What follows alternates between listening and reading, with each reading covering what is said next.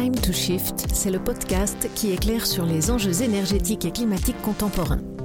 Je suis Agnès et dans ce nouvel épisode, nous allons nous intéresser à l'évolution vers une mobilité bas carbone, autrement dit, comment réduire notre utilisation quotidienne de la voiture et ainsi diminuer largement nos émissions de gaz à effet de serre. Commençons par donner la mesure du problème. Le secteur des transports est la première source d'émissions de gaz à effet de serre en France. Il représente plus de 30% des émissions totales. Dans le secteur des transports, la voiture individuelle correspond à 53% des émissions. Conclusion, la voiture est un très gros levier d'action pour réduire nos émissions carbone. Le think tank The Shift Project pour une économie bas carbone a consacré une étude à la question en faisant un focus sur les zones de densité moyenne. Ce sont des territoires où la dépendance à la voiture est très forte. Un guide à destination des collectivités locales a donc été publié. Le but est de les aider à enclencher cette transition vers moins de voitures individuelles. Le rapport a été présenté au cours d'une conférence le 4 février 2020 et a fait l'objet de plusieurs présentations à des organismes ministériels et des collectivités locales. Nous mettons le guide et toutes les sources évoquées en lien sous ce podcast. La loi d'orientation des mobilités qui a été votée en décembre 2019 affiche des objectifs qui vont complètement dans le sens d'une mobilité bas carbone, notamment sortir de la dépendance à la voiture dans les espaces à faible densité, accélérer le développement des nouvelles mobilités et promouvoir les mobilités dites actives, on parle de la marché du vélo. Les régions et les intercommunalités sont au cœur de cette politique de transition puisqu'elles sont en charge de la compétence mobilité à l'échelle locale. Elles sont ce qu'on appelle les autorités organisatrices de la mobilité, les AOM. Seulement voilà, l'enjeu est de taille et ces autorités organisatrices de la mobilité sont souvent peu préparées à gérer ces nouvelles responsabilités. C'est pour leur venir en aide que le Shift Project a élaboré ce fameux guide pour une mobilité bas carbone et publié cinq études de cas en région, dont trois déjà disponibles sur le site du Shift, Arras, Saint-Nazaire et Grenoble, et deux en cours de publication. La voiture est profondément ancrée dans nos habitudes quotidiennes. Pour faire évoluer la situation, le Shift estime qu'il est absolument nécessaire d'agir sur trois éléments. Premièrement, le besoin de se déplacer il faut réduire le nombre de trajets et les distances parcourues. Deuxièmement, la façon de se déplacer. Il faut organiser un report de la voiture vers la marche, le vélo, les transports en commun, le covoiturage, ce qu'on appelle les modes actifs et les modes partagés. Troisièmement, il faut agir sur le profil environnemental des véhicules, sur leur motorisation et leur poids. Le guide du shift est centré sur le deuxième point, c'est-à-dire agir sur nos modes de déplacement. L'idée serait de mettre en place un système alternatif à la voiture, cohérent et efficace d'ici 5 à 10 ans. Pour être le plus opérationnel possible, le guide se base sur les retours d'expérience des autorités organisatrices de mobilité de cinq territoires. Ces exemples permettent d'identifier les bonnes pratiques, mais aussi les freins et les conditions du succès de ces politiques de mobilité bas carbone. Le guide donne trois grands axes de politique à mettre en œuvre en simultané. Le premier axe, c'est la déconstruction de ce qu'on peut appeler le système voiture, ce qui fait que tout citoyen dans les zones de moyenne densité est incité à se déplacer en voiture individuelle. Comment ça se passe? D'abord, l'urbanisme et l'aménagement du territoire doivent viser à réduire les distances quotidiennes. Le but est de mettre en place des politiques qui favorisent les commerces de proximité au quotidien et qui limitent le développement des zones commerciales en périphérie, vous voyez, ces zones qui ressemblent à des centres commerciaux géants uniquement accessibles en voiture ou presque. Côté urbanisme de proximité, le Shift donne l'exemple de la politique de la métropole grenobloise. Celle-ci vise, ouvrez les guillemets, la réduction de la consommation d'espaces naturels et agricoles sur le territoire d'au moins 20% par rapport aux dix dernières années. Fermez les guillemets. Cela signifie que plus de 50% de la création de logements devrait être réalisée dans l'espace urbanisé déjà existant. On limite donc l'étalement urbain. Ensuite, il est fondamental de revoir, voire de supprimer, les avantages fiscaux en faveur des voitures et motos. On pense aux indemnités kilométriques ou aux voitures de fonction qui font l'objet d'exonérations fiscales. Ces mesures pourraient profiter aux autres modes de transport pour les trajets domicile-travail, d'autant que la loi d'orientation des mobilités a instauré des forfaits mobilité durable qui vont dans ce sens. Il s'agit d'un dispositif qui est pour le moment facultatif de prise en charge par l'employeur des frais de déplacement à vélo, de covoiturage ou pour les transports publics.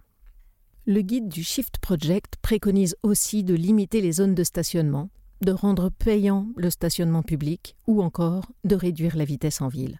Ça aurait le don de rendre la voiture moins attractive et l'espace public plus agréable.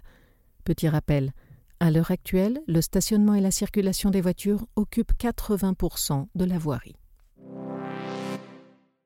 Pour contrebalancer ces mesures qui sont toutes coercitives, le guide du Shift Project préconise d'un autre côté d'augmenter les aires de jeu, les terrasses, les services de proximité, les transports en commun, bref, tout ce qui rend le quotidien urbain plus agréable. Autre point clé, le guide précise que pour mettre en place ces politiques, il est bon d'avancer petit à petit par phase d'expérimentation et d'évaluation, pour mieux faire accepter l'ensemble de ces changements qui touchent à des habitudes bien ancrées. Deuxième axe d'action pour une mobilité bas carbone, aider au développement et à l'adoption des modes de déplacement alternatifs. Par exemple, le vélo a un potentiel de développement énorme. Il permet de réaliser une grande part des déplacements dans les zones de moyenne densité. Pour que les politiques pro-vélo soient efficaces, il faut qu'elles soient complètes, que ce moyen de transport devienne hyper simple à adopter. Il s'agit de mettre en place des aménagements cyclables sécurisés, des zones de stationnement dédiées, de faire en sorte qu'on puisse passer du vélo au bus ou au train facilement. Pour les nouveaux usagers, il faut proposer des services de location de longue durée, développer différents services d'animation, de réparation et même de communication positive autour du vélo. Ces animations peuvent d'ailleurs s'appuyer sur des acteurs associatifs, comme c'est le cas dans la communauté urbaine d'Arras. Là-bas, les antennes de l'association Droit au vélo proposent des formations autour de l'usage et de l'entretien du vélo.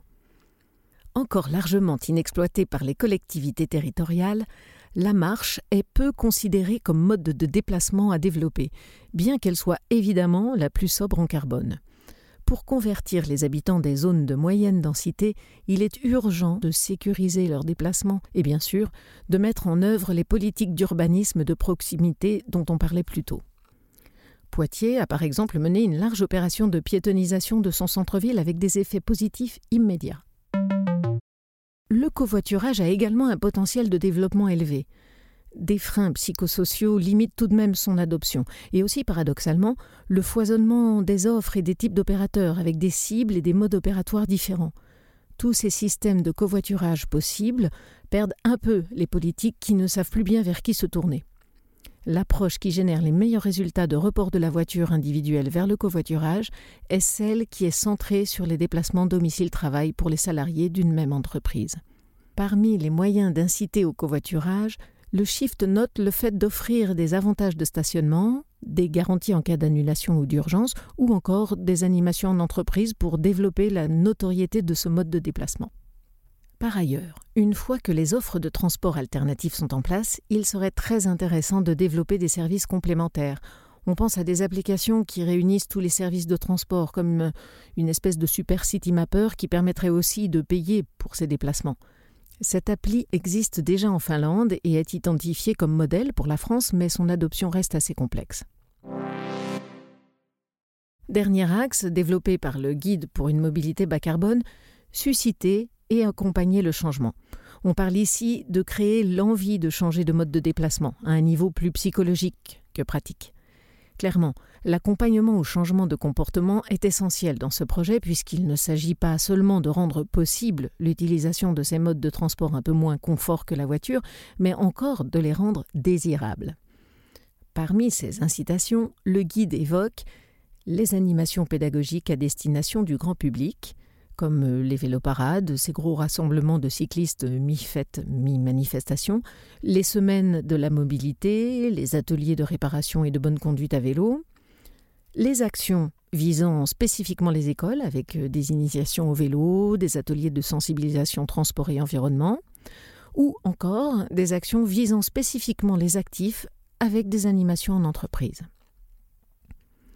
De fait, Pour mobiliser les entreprises, des plans de mobilité ont été créés. Ils étaient d'ailleurs déjà obligatoires pour les sociétés de 100 salariés et plus sur un même site. Et ce seuil a été abaissé aux sociétés de 50 personnes dans le cadre de la loi d'orientation des mobilités. Mais très peu d'employeurs les mettent en place, faute de moyens humains, voire d'intérêt pour le sujet de la mobilité, mais aussi faute de contrôle de l'État. L'étude du Shift Project relève un dernier point clé pour conclure son rapport, c'est que les politiques de mobilité sont à l'heure actuelle trop peu évaluées et mesurées. Elles n'ont pas assez d'objectifs clairs et on manque de partage d'expérience entre les acteurs publics, privés et associatifs. L'État a lui aussi sa part de responsabilité dans cette transition, notamment pour harmoniser les outils d'évaluation et de suivi nationaux. Voilà, c'était le résumé rapide et on l'espère le plus clair possible du guide pour une mobilité bas carbone par le think tank The Shift Project à destination des décideurs. Espérant qu'un avenir plein de marches, vélos, transports en commun et covoiturage s'annonce devant nous. Vous pouvez vous plonger directement dans le guide lui-même, il est disponible en lien sous ce podcast. Le podcast Time to Shift est réalisé par les Shifters, les bénévoles du Shift Project.